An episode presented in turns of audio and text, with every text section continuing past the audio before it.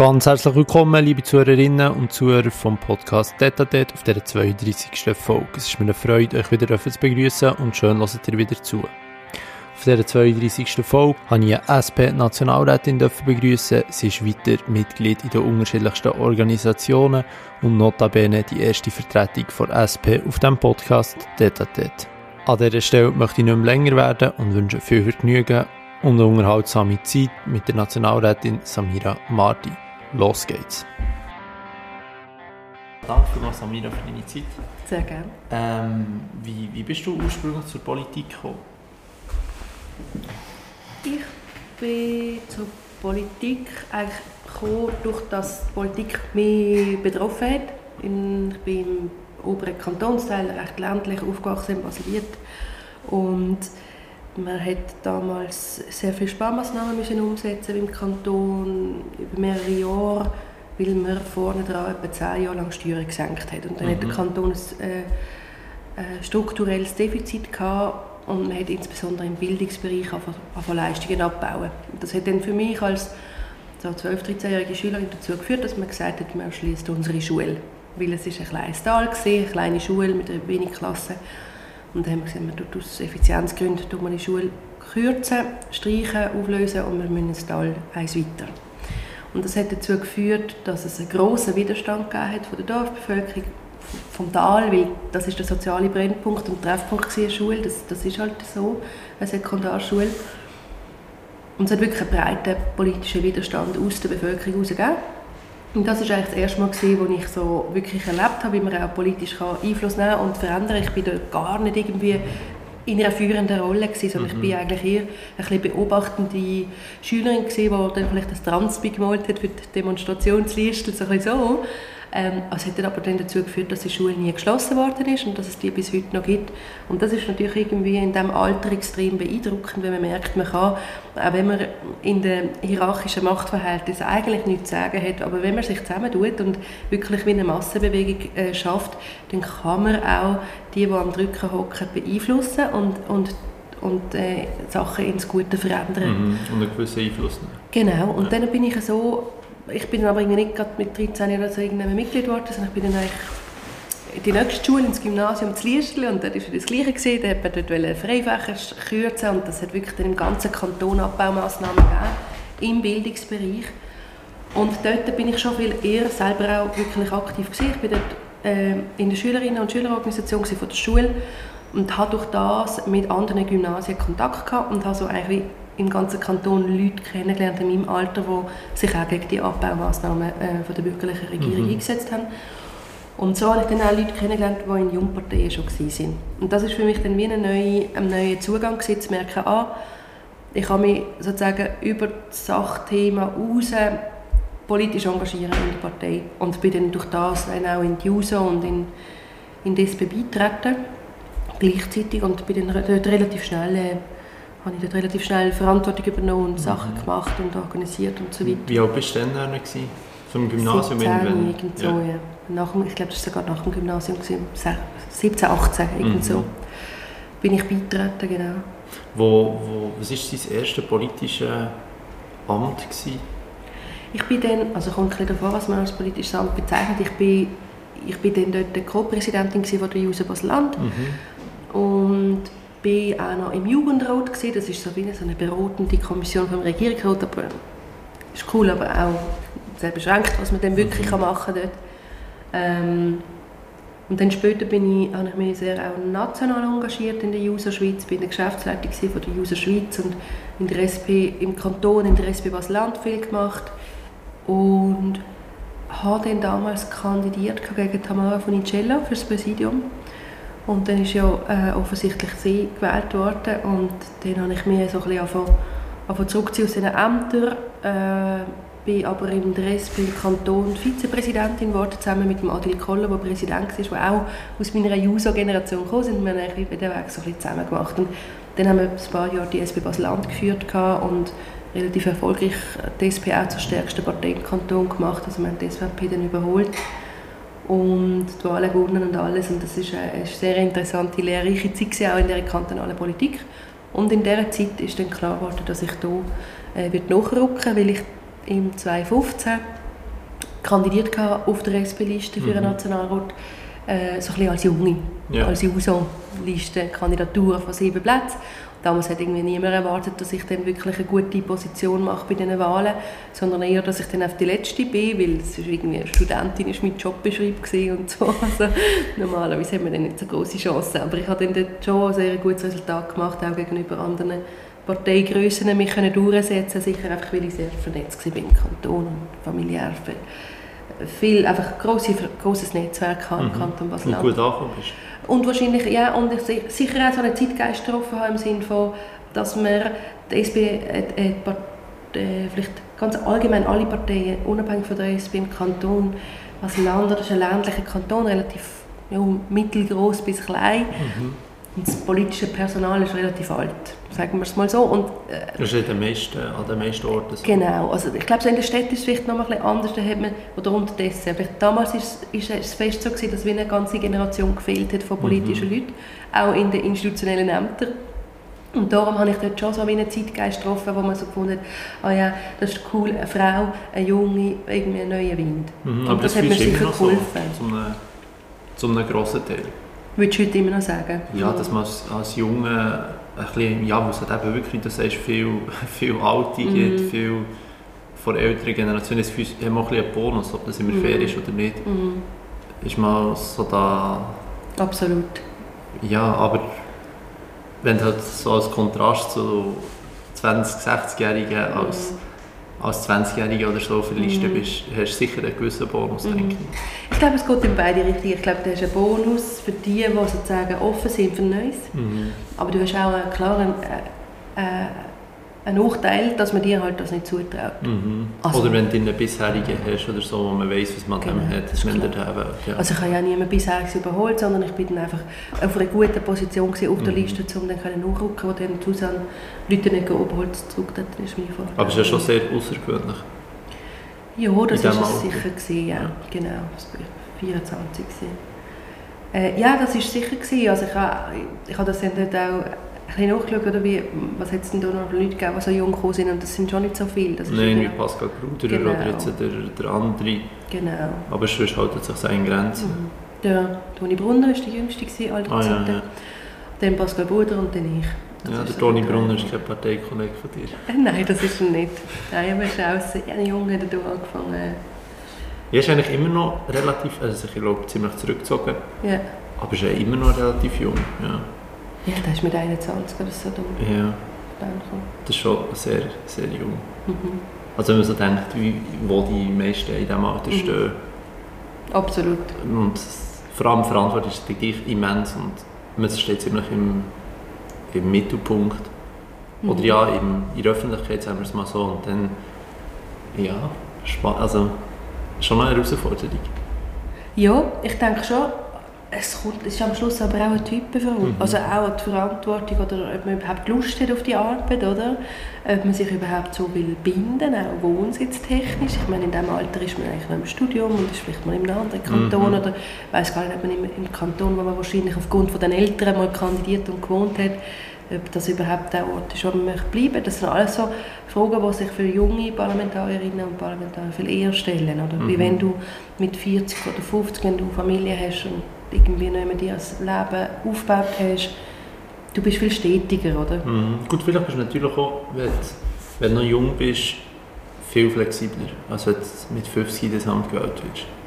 In, Könnte ich mir vorstellen. Ja, also inwiefern flexibler? Dass es noch gleich ist, jetzt kann ich auf Bern und dann äh, eigentlich lebe ich aber zu Basel und dann Aha, ja. durch. Und das ist schon das Gefühl, wenn du so irgendwie 50 bist und drei Kinder hast und dann am Schauen bist und dann bist du 50 Prozent oder viermal im Jahr über mehrere ja. Wochen nicht mehr da oder lebst in Bern im Hotel, ich weiß nicht, wie du machst. Ja, ich habe, ich habe ein Zimmer da. Ja. ja, eben, und der ist schon... Ja, ja, das ist sicher. Organisatorisch ist das sicher vereinfacht. Also sobald ja. du Kinder hast, ist eigentlich das Parlament wirklich ähm, nicht kompatibel. Die Session, ja. der Sessionsrhythmus mit viermal im Jahr, drei Wochen, das ist einfach für die Vereinbarkeit von Familie ähm, und Politik ist unmöglich. Oder? Du mhm. kannst keinen normalen Rhythmus aufbauen mit einer Kita, äh, übrigens auch mit einem normalen Job nicht. Oder? Ähm, also immer die, die sagen, wir Linke sind die BerufspolitikerInnen. Also nur wenn man das KMU besitzt, heisst es halt auch noch lange nicht, dass man dort schon noch wirklich schafft. Aber wenn man wirklich in einem Angestelltenverhältnis ist, gibt es wenig Betriebe, die können sagen, ich, viermal im Jahr bist du einfach drei Wochen weg, oder? Gut, es gibt ja schon ein paar Beispiele, die das so machen. Also sind wieder andere, der, der Mike Hecker, glaube ich. Absolut, aber ich meine, ich, ich weiß es von Ihnen nicht, ich, wie sie das machen. Aber wenn du zum Beispiel, es kommt auch ein bisschen auf deinen Job drauf an, sagen wir mal, du schaffst wirklich so, dass Leute ganz direkt auf dich angewiesen sind, zum Beispiel in einer Schule, als Lehrerin oder als Lehrer, oder im Sozial in den sozialen Berufen. Ich meine, du kannst nicht einfach, du kannst nicht eine Klassenlehrerinnenfunktion haben und gleichzeitig Nationalrätin sein. Das ist einfach schlicht nicht vereinbar. Mhm. Also dort, wo wirklich die Leute ganz direkt an dir hängen. Ich sage mal, kein, kein, kein Bürojob oder so, sondern... Ähm, wo du nicht deine Arbeit remote irgendwann kannst machen genau. oder ja, als Verkäuferin vielleicht noch ändern, wenn, wenn das irgendwie der Arbeitgeber ein einplanen kann, dass dann jemand anderes Ferien hat genau. oder was auch immer. Aber wenn natürlich eine Funktion ist, wie jetzt eben Lehrerin, wo konstant ja Klassenlehrerin bist und dann mal es, bin, ich, bin ich mal weg und dann muss ich in eine Stellvertretung oder so. Das denke ich ist organisatorisch schon relativ schwierig. Das ist extrem schwierig. Außer du teilst irgendwie deine Funktion oder, oder so. Ja. Aber genau das ist es eigentlich mit den Kindern, also mit der Vereinbarkeit mit der Familie. Mhm. Es ist eigentlich das Ähnliche. Du hast einfach Leute, die sehr direkt auf dich angewiesen sind und wo du auch nicht so eins zu eins kannst dich ersetzen ähm, Oder zum Beispiel bei der Kita einfach gewisse Strukturen gibt, wo du nicht kannst sagen, die sind dann plötzlich fünf Tage in der Kita. Das yeah. geht nicht für Kita auch zum Planen nicht. Und das sind wirklich eigentlich Strukturen, die man müsste überdenken müsste. Man müsste sagen, vielleicht finden wir auch einen Rhythmus, wo, wo einfacher ist zu vereinbaren, oder? anstatt einen Sessionsrhythmus. Aber Was würdest du da sehen? eigentlich eine Angleichung eigentlich am Kantonsparlament, wo mhm. ja noch mhm. viele eher Milizparlamente sind eigentlich. Die haben eigentlich in der Woche oder alle zwei Wochen einen Tag. Ähm, wir könnten theoretisch auch alle Wochen einen Montag oder so. Irgend so. Man müsste das halt durchdenken, auch von der zeitlichen Kapazität. Aber ich glaube, für die Vereinbarkeit wäre es viel, viel, viel einfacher, wenn ich wüsste, ich habe immer am Montag Rot und einmal im Monat am Dienstag und am Mittwoch Kommission. Mhm. Dann kann ich meinem Arbeitgeber sagen, Donnerstag, Freitag bin ich voll um, die anderen zwei Tage alle zweimal. Bei der Kita kann man es genau gleich arrangieren. Also, ich glaube, es wird sehr viel helfen. Ja, vor allem ist es natürlich auch, wenn der Arbeitgeber weiss, du bist dann bist 100% da, kann er auf dich zählen und dann bist du halt eine gewisse, eine gewisse Zeit wieder weg. Mhm. Das ist vielleicht je nachdem auch noch angenehm, anstatt wenn du immer so ein bisschen weg bist. Und auch für dich persönlich, ich stelle mir so noch vor, wenn du, wie im Studium, wenn du die Prüfungsphase hast, mhm. dann kannst du auf das vorbereiten, dann ist das vier Wochen intensiv oder drei Wochen oder wie auch immer. Ja, ja das stimmt. Das stimmt auch. Also jetzt für mich, oder? Ich, ich, ich habe keine ähm, elterlichen Pflichten, ich mhm. habe kein Kind. Äh, ich, habe, ich mag Session, ich arbeite gerne so. Du schaffst auch einfach 24 Stunden ähm, eigentlich dann durch. Also du schläfst relativ wenig und ich arbeite einfach vom früh bis zum Obersport durch und es ist eine intensive dran, Zeit, ich bin ja. dran und es ist extrem effizient auch durch das. Mhm. Oder? Aber ich bin, wie du gesagt hast, natürlich vergleichsweise flexibel. Ja, und dann, wenn du so denkst, jedes Mal am Montag in der ist eigentlich wirklich nicht Zeit für das, weil du noch vom Arbeiten noch 30 Sachen zu machen hast. Dann schleichst du jeden Montag so ein bisschen mhm. und dann kommst du richtig vorwärts. Neben, also vielleicht auch weniger effizient, wie du es mhm. gesagt hast. Mhm. Als wenn man einfach da ist, läuft und dann wieder fertig. Ja, es ist, eine, es ist wirklich eine Abwägung, die man ja. machen ähm, Gibt es überhaupt Beispiele, wo es wo das irgendwie Bundesrat gibt es ja praktisch keine mit Kind oder relativ wenig. Also Männer schon? Ja, Männer vielleicht, ja. ja. Männer schon, Frauen ja, ich weiß gar nicht, welche alle, haben alle von diesen Kindern? Von den Männern? Also die Gassis hat ja sicher Kinder. Der Alain Berger hat Kinder. Der Barmen auch. Und der Uli Maurer, der, hat Dann alle vier, ja. Mhm. Und Frauen alle nicht. Mhm. Ja. ähm, Gibt es im Nationalrat irgendwie Beispiele, wo das geht? Es haben viele Leute Kinder, falls ja. das deine Frage ist. Ja. Du merkst auch einen Generationenunterschied. Die Generation vor uns haben viele Frauen kein Kind, weil man wahrscheinlich dort noch viel eher hat müssen entscheiden ähm, zwischen Beruf und Familie oder spezifisch auch so entschieden hat. Und vielleicht, vielleicht aber auch nicht einmal, weil ich vorher bin daran erinnert worden, als ich in die Ungenbeine gelaufen 1971 Frauenstimmrecht. Ja. Das hängt sicher zu einem grossen Teil auch mit dem zusammen, dass Politik für Frauen noch viel weniger ein Thema ist als heute. Ja, aber von den Frauen, die quasi da sind, von denen haben weniger Kinder, mhm. von der älteren Generation. Das ist schon noch auffallend. Ah, okay, so, so meine ja. Und in meiner Generation haben sowohl Frauen wie auch Männer Kind, Familie und versuchen die Vereinbarkeit zu machen, aber die sagen alle, es ist sehr, sehr schwierig mit dem Lösungen finden. Ja. ja. absolut. Ja. Warum, warum hast du dich denn für, äh, für die SP entschieden und die JUSO? Meine, die SVP wäre eigentlich auch eine Möglichkeit gewesen. Ja, also ich, das ist für mich immer klar gewesen, dass ich mich politisch links verorte, weil für mich ist, keine Ahnung, ich sage immer wieder, als, als Kind habe ich das, habe ich das Spickheft abonniert gehabt. und dann hat man da aus einer interessant, also pädagogisch interessante Art und Weise einen Einblick bekommen, wie es eigentlich auf dieser Welt so, was auf dieser Welt abgeht und wie viel Glück also wir hatten, dass wir in der Schweiz auf die Welt gekommen sind. Die Sicherheit, die Stabilität, die, die, der Zugang zu, zu, zu Nahrung, ganz simpel, zu Bildung, zu Freiheit, dass das ein extremes Privileg ist und wir eigentlich selber nicht für das hier haben, sondern es ist einfach das Glück von unserer Existenz, dass die hier ähm, stattfindet. Und das habe ich als Kind sehr stark so empfunden, nicht, als, äh, nicht im Sinne von, dass ich nicht hätte in der Schweiz leben sondern dass ich einfach immer beim Meer gecheckt habe, dass es eigentlich die Ausnahme, äh, die Ausnahme mhm. ist von der Regel auf, auf diesem Planet und dass es sehr, sehr viele Menschen gibt, wo es sehr viel schlechter geht. Und diese Gerechtigkeitsperspektive, die hat mich immer angetrieben, politisch. Später viel mehr auch noch für äh, quasi die Ungerechtigkeit oder Ungleichheiten innerhalb des Landes. Mhm. Aber gerade als Kind sieht man die weniger als die globale Perspektive und vom globalen Süden und vom Wassermangel und Ernährungsmangel und so weiter.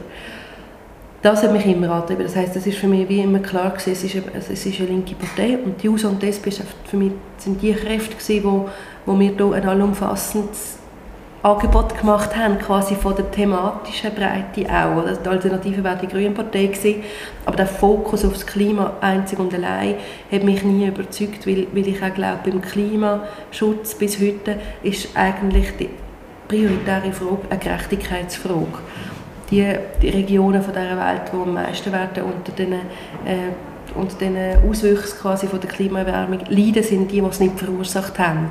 Und, und so weiter. Also auch hier hast du quasi die Frage vom Besitz, die Frage von der Vermögensverteilung und von der Machtverteilung weltweit, die so ungleich ist wie noch nie.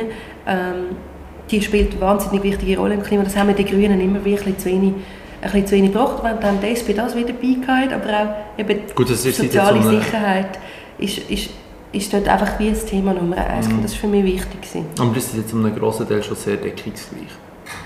Am Schluss sind wir abstimmen schon, aber natürlich als, als Jugendliche, wenn du dich entscheidest, quasi, ähm, was holt dich ab, dann, dann hängt das ja nicht davon ab, wie die Leute im Nationalrat abstimmen. Klar, ja. Das ist irrelevant, ja. sondern äh, was erzählen dir die Parteien? Und die Geschichten, die wir erzählen, sind nicht die gleichen, würde ich behaupten. Die Grünen setzen viel stärker auch beim Klimaschutz zum Beispiel auf den persönlichen Verzicht oder auf die genau, Reduktion ja. vom Wachstum, ja. Reduktion vom Konsum.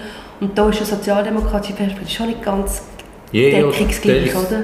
So wie es, also für die Grünen steht wirklich mehr die Umwelt im Vordergrund mhm. noch. Und, und für eben bei der SP oder JUSO die soziale Gerechtigkeit. Mhm. Und ich würde eben sagen, vom, Klima ist auch soziale Gerechtigkeitsfrage. So. Oder ich würde das wie thematisch wie unterordnen und sagen, die grösste Herausforderung von, uns, von meiner Generation ist wirklich das Auseinanderdriften von dieser Schere, von der Ungleichheit bei Einkommen und Vermögen weltweit und Besitz. Und Klima, die klimatischen Probleme, die wir haben mit dem Klimaschutz und mit den CO2-Emissionen, ist eigentlich wie ein Folge von dieser Ungleichheit. Mhm. Und das ist sozusagen ein bisschen die unterschiedliche Perspektive am Schluss oder auch Analyse quasi von den Problemen als bei den Grünen, oder? Mhm. Ja gut, das zum Beispiel irgendwie aufs Fleischessen bezogen ist natürlich auch ein so, die Grünen möchten nicht, dass niemand mehr Fleisch isst. Mhm. Und auf der anderen Seite, äh, jemand von, von JUSO, von SP möchte vielleicht ändern, dass alle können Fleisch essen und sich das können leisten Du lachst. Ja, ich weiß nicht, ich, ich finde... Ich finde beim Fleisch ein schwieriges Beispiel, weil ich finde, es ist ja kein Menschenrecht, Fleisch zu essen, wenn wir mhm. ehrlich sind. Ich finde weniger, ich beinhaltet der Hilfsstand natürlich trägt das auch einen Beitrag, also kann das einen Beitrag dazu be äh, leisten, zur CO2-Emissionsreduktion, aber ich finde eher sozusagen der Fokus auf den persönlichen Konsum der falsche. Weil man offensichtlich in einer Welt, wo 71 Prozent der Emissionen von den 10 grössten Unternehmen verursacht werden, oder? Können wir mit Fleisch essen oder nicht Fleisch essen einfach nicht der entscheidende Unterschied sein. Wir können einen Beitrag leisten, aber er wird nie länger. Mhm. Und darum finde ich, finde ich es strategisch eine Art wie falsch, auf das zu setzen. Also auf, auf den Verzicht vom, vom Einzelnen mhm. und wegen dem du lieber eben zum Beispiel die grössten Unternehmen mehr besteuern oder wie auch immer? Ja, das, ja mehr besteuern oder einfach ähm, wirklich auf Produktionsseite, um es jetzt mal ein bisschen volkswirtschaftlich zu sagen, oder anstatt auf der Konsumseite wirklich über die Produktion mehr steuern. Mhm. Gut, das ist natürlich schon wie das Erste, was man als Konsument kann machen kann, eben gewisse Produkte nicht mehr konsumieren, mhm. weniger Fleisch. Also wenn dort, wo du wo dein, wo dein Geld investierst, mhm. dort fließt, fließt dann alles her. Mhm. Und wenn, wenn irgendwie zum Beispiel kein Fleisch mehr isst, ja, hilft das natürlich eigentlich am Schluss äh, genau am gleichen, äh, wie wenn wie von mir aus gesehen jetzt irgendwie Bell besteuern oder was auch immer, oder höher besteuern. Also du hast natürlich einfach, oder das sind mit zwei Perspektiven, ich glaube jetzt als Individuum, das konsumiert und im Laden steht und muss entscheiden, macht das absolut Sinn, das mache ich persönlich oft auch, oder? Also in meinem Konsumverhalten. Aber es gibt ja wieder einen grossen Unterschied zwischen uns als Individuen, die Konsumverhalten irgendwie entscheiden müssen und die ganze Zeit Abwägung machen Und dann gibt es auf der anderen Seite Politik und Demokratie und wir als, ähm, nicht als Konsumenten, sondern wir als Bürger mhm. und Bürgerinnen. Und dort ist die Frage, welche politischen Hebel setzen wir in Bewegung. Und dann ist natürlich Verbotskultur auf Produktionsseite, dass man sagt, man darf einfach keine, ähm, äh, keine Ölheizungen mehr einbauen. Oder man darf schlicht und einfach keine neuen Kohlekraftwerke mehr auf dieser Welt bauen, zum Beispiel, ist halt einfach ein viel effizienterer Hebel, wie wenn wir alle einzeln versuchen, als Mieter sowieso noch viel schwieriger, eine Wohnung zu suchen, es keine Ölheizung hat und dann geht das oft nicht, weil man das gar nicht so weit beeinflussen kann. Und die Auswahl, sozusagen jetzt als Konsument, äh, das Angebot der Wohnungen gar nicht genug groß ist, als dass ich wirklich einen optimalen Entscheid treffen kann, um es jetzt mal ganz modelliert sozusagen formulieren, ist es viel simpler. Wir sagen, es gibt keine äh, Ölheizungen mehr, also passt sich für mich als Konsumentin äh, das Angebot so an, dass ich dann auch mhm. etwas bekomme. Und das ist viel effizienter am Schluss. Und ich glaube, in diesen zwei Rollen dürfen wir wie nicht verwechseln, oder? Konsumentenseite und Seite als politische, als politische Stimme. Mhm. Und darum habe ich gesagt, oder ich würde als Politik oder als Partei nie so fest auf den persönlichen Verzicht setzen als politische Strategie als Konsumentin finde ich, ist es eine andere Genau, also du findest es darauf an, welche Perspektive man einnimmt. Welche Rolle man hat mhm. gesellschaftlich. Warum dann zum Beispiel eben Ölheizungen verbieten und nicht einfach viel mehr oder mehr nachhaltige Alternativen fördern? Das hat man, können, das hat man sollte machen, nachhaltige Energien ähm, oder Alternativen fördern in, vor 20, 30 Jahren.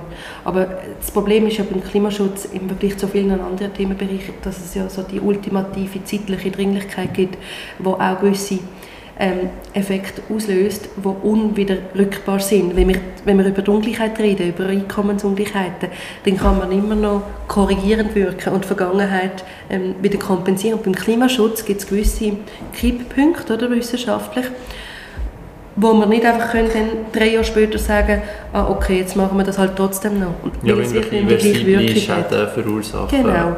Wie wenn der Permafrost in Sibirien genau. auftaut oder genau. was. Ja. Und das ist quasi der Zeitdruck, der ist unmittelbar vorhanden auf alle äh, Länder, auf alle Staaten, die irgendwie mit Klimaschutz betreiben jetzt.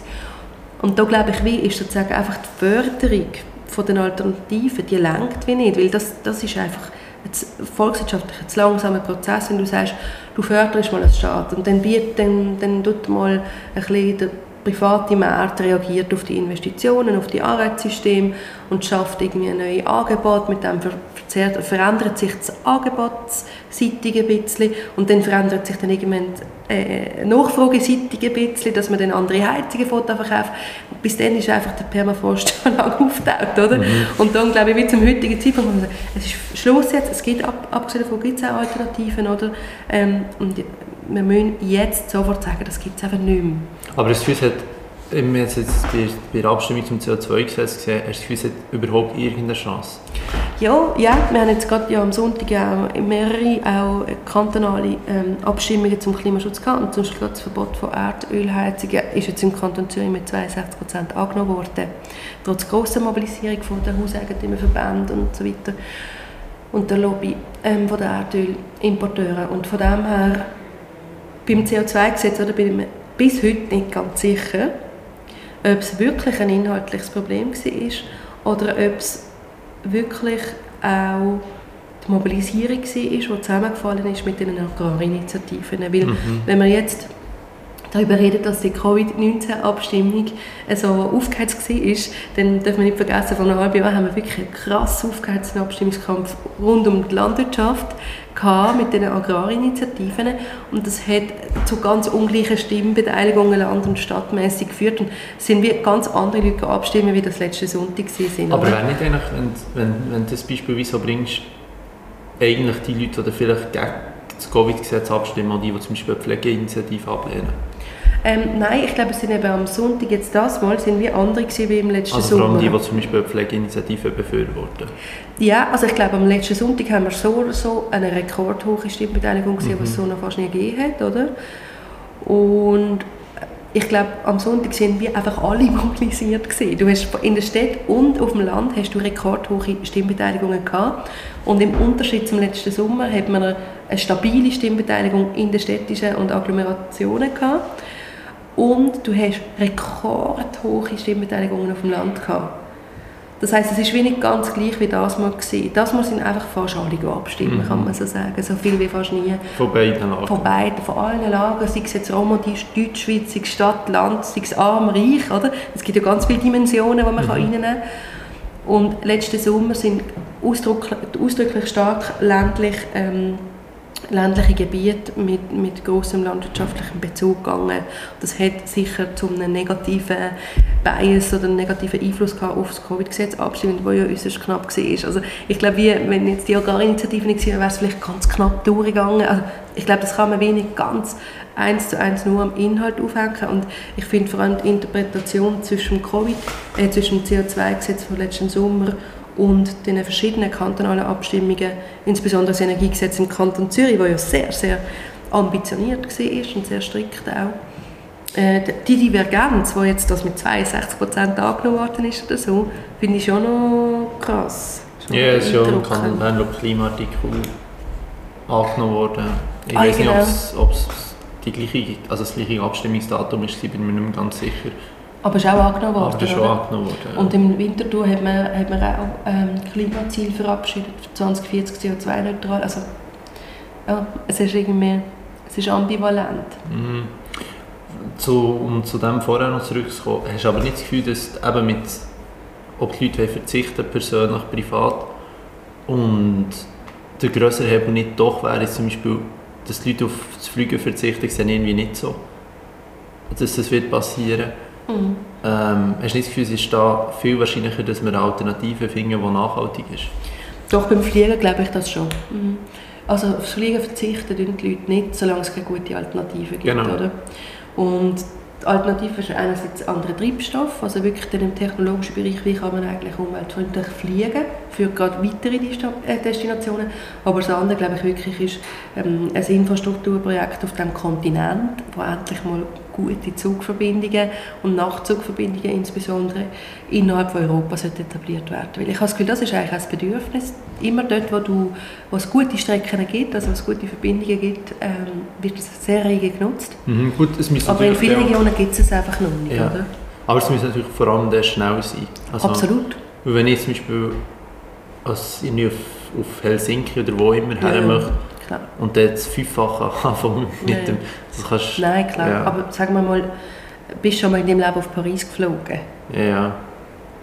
Bist du geflogen? Ah, schon bist mal? Schon mal, ja. ja, ich bin schon mal auf Paris ja. geflogen. Ja. Ah, ja, wirklich, von der Schweiz? Ja.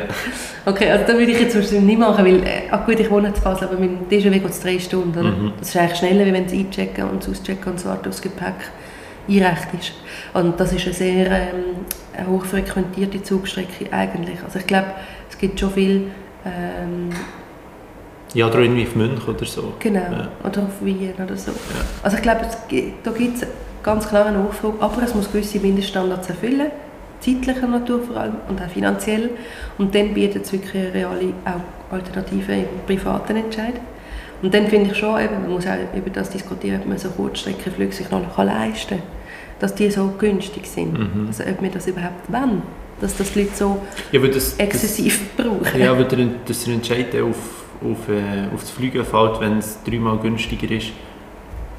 ist Egal, ob man jetzt irgendwelche ja, Preisvorschriften befürwortet oder nicht. Aber dass der Entscheid auf, auf das Fliegen fällt, ist halt relativ, mhm. liegt halt auf der Hand. Ja. Und wenn man jetzt volkswirtschaftlich will argumentieren muss man sagen, der Preis ist nicht gerechtfertigt. Weil es gibt ganz viele Kosten, die du verursachst mit dem Flug, wo du nicht zahlst.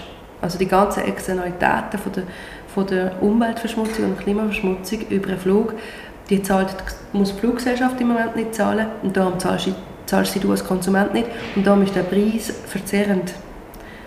Gut, der, der Preis wird halt vom, vom Markt bestimmt und von dem Genau, her, aber der Wert ist natürlich verzerrt, weil du hast Externalitäten, negative, ähm, wo du müsstest internalisieren auch im Preis. Und solange du das nicht gemacht hast, kannst, kannst gar nicht einen realen Preisvergleich machen, oder? Darum. Gut, es ist natürlich auch immer die Frage, ob man, ob man es will oder ob man es nicht will. Ja. Klar, aber irgendjemand trägt ja die Kosten, die du verursachst und nicht zahlst. Und das ist meistens die Gesellschaft und der Staat oder eben dann auch andere Länder, wo stärker in dem Fall über... die Umwelt. Genau, ja. also genau, du, du verursachst eine Klimaverschmutzung, wo, wo du nicht dafür aufkommst. Und normalerweise sagt man im freien Markt, du zahlst den Preis.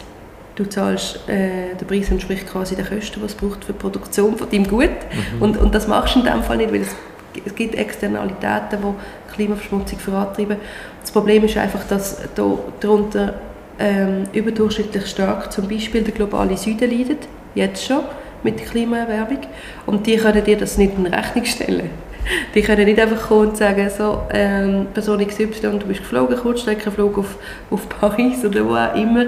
Ähm, das wird in fünf Jahren dazu führen, dass unser Meeresspiegel nochmal ansteigt und bei uns wieder in grossen Teilen vom Land unbewohnbar bleibt und dass Menschen obdachlos werden und keine äh, Existenz mehr haben. Das kostet 15 Stutz. Oder? Und das ist der staatliche Moment und das ist vor allem auch der Moment von der internationalen Staatengemeinschaft, um eben äh, gemeinsam zu agieren, weil sonst, kannst, sonst kann man die Externalitäten nie sinnvoll mhm. internalisieren. Hast du das Gefühl, es ist in der Schweiz halt ein, ein Luxusproblem, dass wir uns mit dem können beschäftigen können? Weil wenn man ein bisschen andere Länder schaut, nach Asien oder so, die kümmern das relativ wenig, habe ich teilweise das Gefühl. Mm, das würde ich so nicht sagen. Ich glaube, die Asiaten probieren sehr stark, auch die asiatischen Schwellenländer versuchen sehr stark, sozusagen nicht die gleichen Fehler machen wie wir und in ihrer Industrialisierung und im Aufstreben quasi ähm, vom Schwellenland ähm, in der Entwicklung frühzeitig schon nachhaltiger zu werden. Von mhm. dem her glaube ich, die sind schon dran. Ich glaube, es ist nicht ein Luxusproblem, äh, es ist eben schon eine Frage von der Verantwortung, weil ich weiß nicht, ob, ob, ob COP ein bisschen verfolgt hast in Glasgow, da hat es ja auch verschiedenste Staaten gegeben, eben gerade vom globalen Süden, wo auch mit eindrücklichen ähm, Wortmeldungen und Reden ähm, und auch via Videokonferenzen teilweise es geschafft haben, nochmal aufzuzeigen, dass sie die sind, die am meisten leiden werden, aber kaum etwas davon beigetragen haben und von, der ganzen, von dem ganzen Erdölzeitalter nicht profitiert haben. Mhm. Also wir haben ja recht grossen Teil von unserem Wohlstand auf dem aufbauen können ähm, und tragen jetzt die Ursachen eigentlich nur sekundär, also äh, die Folgen nur sekundär mit und und diese globale Gerechtigkeitsperspektive, die führt dazu, dass es nicht ein Luxusproblem ist, sondern sehr ein existenzielles, gerade für ärmere Länder im globalen Süden. Mhm. Und wir sind umso mehr eigentlich in der Verantwortung, etwas zu machen, weil wir auch in den letzten 50 Jahren überdurchschnittlich stark von, dem, von dieser Verschmutzung profitiert haben. Mhm. Du, du siehst da wieder, der Schweiz geht es eben sehr gut. Mhm. Hast du der, der Sozialismus wird, wird der Schweiz helfen? Oder? ja, das ist so ein Schlagwortding, oder? Also, was heisst schon so also Sozialismus? Die Schweiz ist ja nicht mit dem Sozialismus erfolgreich geworden. Nein, definitiv nicht. Definitiv nicht. Ich glaube, ähm, was man vielleicht als erstes muss quasi... Ja, ja nein, je nachdem, wie man es alles, so wie es je nachdem auslegst, können sagen, die Schweiz ist nicht erfolgreich, weil sie dies und jenes, aber ich würde schon sagen, uns geht es sehr gut. Ob, ob man wegen dem kann sagen, wir sind erfolgreich, ist wieder, wieder ein... Äh nein, nein, uns geht es extrem gut, das ist klar. Uns geht es extrem gut. Ähm, ich glaube, Aber ist ja so ein ja. bisschen für was engagierst du dich oder was heißt uns geht es gut? Es gibt in der Schweiz große Ungleichheit. Ähm, insbesondere auch zum Beispiel beim Vermögen. Wir haben fast eine Million Menschen, die armutsgefördert und armutsbetroffen sind. Aber würdest du nicht auch sagen, es geht den Leuten weltweit generell besser denn je? Zum Beispiel es gibt weniger Leute, die Hunger leiden denn je. Hm, Es sind so viele Menschen auf der Flucht wie nie mehr seit dem Ende des Zweiten Weltkriegs. Mhm, ja, das kann ich nicht beurteilen, also, ich weiß es nicht, also ja, aber Also das ist ja so, es sind sehr viele Menschen auf der Flucht und es werden noch viel mehr Menschen auf die Flucht müssen gehen, gerade wegen dem Klima, Klimawandel. ja. Das ist, also Perspektive ist nicht die, dass die Share quasi zugehen wird, sondern mehr, dass die Ungleichheit steigt, vor allem weltweit. Und da geht es der Schweiz extrem gut vergleichsweise. Ähm, und darum ist mein Anspruch, dass die Schweiz auch außenpolitisch, sowohl innen wie aber auch außenpolitisch, mehr dazu versucht beizutragen, dass wir eine gerechtere Welt wieder haben, dass wir hier minimale Ausgleichsmaßnahmen einbauen können, auch in unserem Engagement äh, weltweit. Und das heißt zum Beispiel, dass wir äh, eine ambitionierte Klimapolitik machen als Land und mit dem auch können wie ein Vorbild sein für andere Staaten, weil alle mühen, oder? Das ist halt ein bisschen die Schwierigkeit, die koordinative Schwierigkeit. Genau. Falls das deine Frage war. Ich bin nicht ganz sicher, was deine Ja, Frage relativ. Nein, ich war. habe gleich schon das Gefühl, dass in gewissen Bereichen sicher, dass sicher nicht in jedem Bereich, darum ich kann es nicht beurteilen, wie es wegen der, wegen der Flüchtlingsströme aussieht im Moment im Vergleich zu Mhm. während der Zeiten vom Zweiten Weltkrieg. Aber ich habe gleich das Gefühl, es gibt viele Punkte, wo es man hört halt immer sehr viel in den Medien, es ist vielleicht auch spannender halt für die Medien, um darüber zu schreiben, dass dass es vielen schlecht geht oder wie auch immer. Aber ich habe gleich das Gefühl, es gibt einige Bereiche, wo es den Leuten auch besser geht, weltweit gesehen, denn je. Ich glaube, das kommt wirklich sehr fest darauf an, von was du schwätzt. Ja. Also ich glaube, das kann man nicht pauschal sagen, dass es ähm, einer größeren Anzahl Menschen besser geht, quasi wie noch vor 50, 60 Jahren. Ich glaube, seit der Finanzkrise ist, ist eigentlich die Welt ähm, recht shaky, sage ich mal. Also vor allem wirtschaftspolitisch haben wir einfach immer wieder krisenanfälligere Systeme aufgebaut und es ist schon so, dass die Reichsten dort immer wieder reicher rausgehen, oder? Jetzt auch während Corona. Irgendwie Dutzende Milliarden zugelegt, die reichsten 300 Personen in diesem Land. Ja, gut, also da muss und Armut und Arbeitslosigkeit ist, wird wieder zum größeren Problem. Und das sind, die, das sind die Mechanismen, die ich meine. Dass man dort, wenn man sagt, insgesamt geht es uns besser, logisch, das BIP ist gestiegen in allen Ländern. Aber das ist nicht der relevante, der relevante Parameter für mich, sondern die Frage ist, ähm, geht es mehr Menschen insgesamt minimal gut? Also gibt es etwas wie eine Existenzsicherung, gibt es eine, gibt's eine Garantie für ein würdiges, menschenwürdiges Leben so für alle? Und das, das sind wir lange nicht am Ziel. Wie, wie würde jetzt in der Schweiz zum Beispiel das Zusammenleben nach, nach deinen Träumen aussehen? Also der totale Sozialstaat oder... Was heisst totaler was würdest du dir, Sozialstaat? Was würdest du dir wünschen? Ähm, ich würde mir wünschen, dass wir progressives Steuersystem haben. Weil eines der grössten Probleme ist, dass wir in einem Land eine Elite haben von ein paar tausend Menschen, die den grössten Anteil vom Vermögen besitzen, den relativ leistungsfrei bezogen haben, 80% über Erbschaften. Und das führt einerseits zu einer Ungerechtigkeit, zu einer ungleichen Beteiligung quasi an, an dem, was gesellschaftlich muss finanziert werden wie Bildung, Forschung, äh, Innovationen. Und es hemmt natürlich die ganz große Mehrheit davon, überhaupt innovativ zu sein, weil das so weit weg ist, die ähm, Top-Klasse quasi von den Reichen, äh, dass dass man gar nicht auf die Idee kommt, dass man überhaupt jemals auch könnte Erfolg haben Und das hemmt, das merkt man heute, das gibt immer mehr Studien, die das sagen, das hemmt eigentlich die Innovationskraft von dem einzelnen Mensch, ähm, wenn du so eine große Ungleichheit hast. Und ich würde das als allererstes anpacken und dann würde ich äh, mit, den, mit dem Geld, das zur Verfügung steht, über das progressive Steuersystem, äh, wichtige Investitionen in Infrastruktur und also nachhaltige Klimaschutzinfrastruktur in dem Land ähm, investieren, mehr bezahlbaren Wohnraum schaffen in der Stadt, mehr dafür machen, dass man wie mehr Ausgleich hat zwischen Stadt und Landgebiet. Es gibt doch auch relativ viele äh, ländliche Gebiete, wo immer mehr auch infrastrukturell abgehängt werden, beim Service Public, Stichwort Poststellen oder so, dass man dort das Auseinanderdriften von der Gesellschaft zwischen den ähm, sehr urbanen Zentren im Land und sehr peripheren Gebieten auf dem Land, dass wir die ähm, wieder ein bisschen näher können zusammennehmen können. Und dann würde ich am Schluss vor allem auch recht versuchen, vorwärts zu machen im Bereich von der Gleichstellung der Geschlechter. Ich glaube, mhm. das wäre für mich so ein bisschen die prioritären Projekte. Mhm. Hast, hast zu, einer sozialeren, zu einer sozialeren Schweiz, das ist ja die Frage. Mhm. Hast du das Gefühl, es würde helfen, wenn man alle weniger würde besteuern Nein, ja. wieso? Ja, weil der, der Einzel, der Einzel mehr, also mehr, mehr, mehr finanzielle Möglichkeiten zur Verfügung Nein, das stimmt und kann sich so besser entfalten. Das stimmt halt nur so halb, oder? Weil zum Beispiel jetzt gerade die Bundessteuern zahlen eigentlich nur die, die reichere Hälfte von der Familie zum Beispiel. Also wenn du Steuern streichst, in Gut, progressiven ist ja nicht. Die Steuer, Nein, aber auch in den Kantonen, wenn du, wenn du Steuern streichst, dann profitieren verhältnismäßig, also in Relationen, gar nicht nur in absoluten Zahlen, immer stärker die, die mehr haben, weil wir ja progressive Steuersätze haben.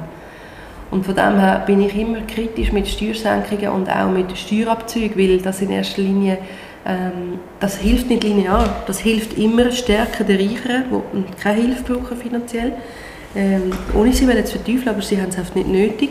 Und es hilft nicht so direkt hin unten, ähm, weil du kannst viel direkter helfen, wenn du investierst, zum Beispiel in Bildung, in, in Chancengleichheit, in Stipendienwesen und so weiter, oder? damit man sich selbstständig auch entwickeln kann. So. Ja, ich glaube, ich lasse es so stehen. Danke vielmals. Ja, danke dir. Hat mich sehr gefreut. Ja, es war interessant. Das war es, liebe Zuhörerinnen und Zuhörer vom Podcast Data mit der 32. Folge unter Samira Marti.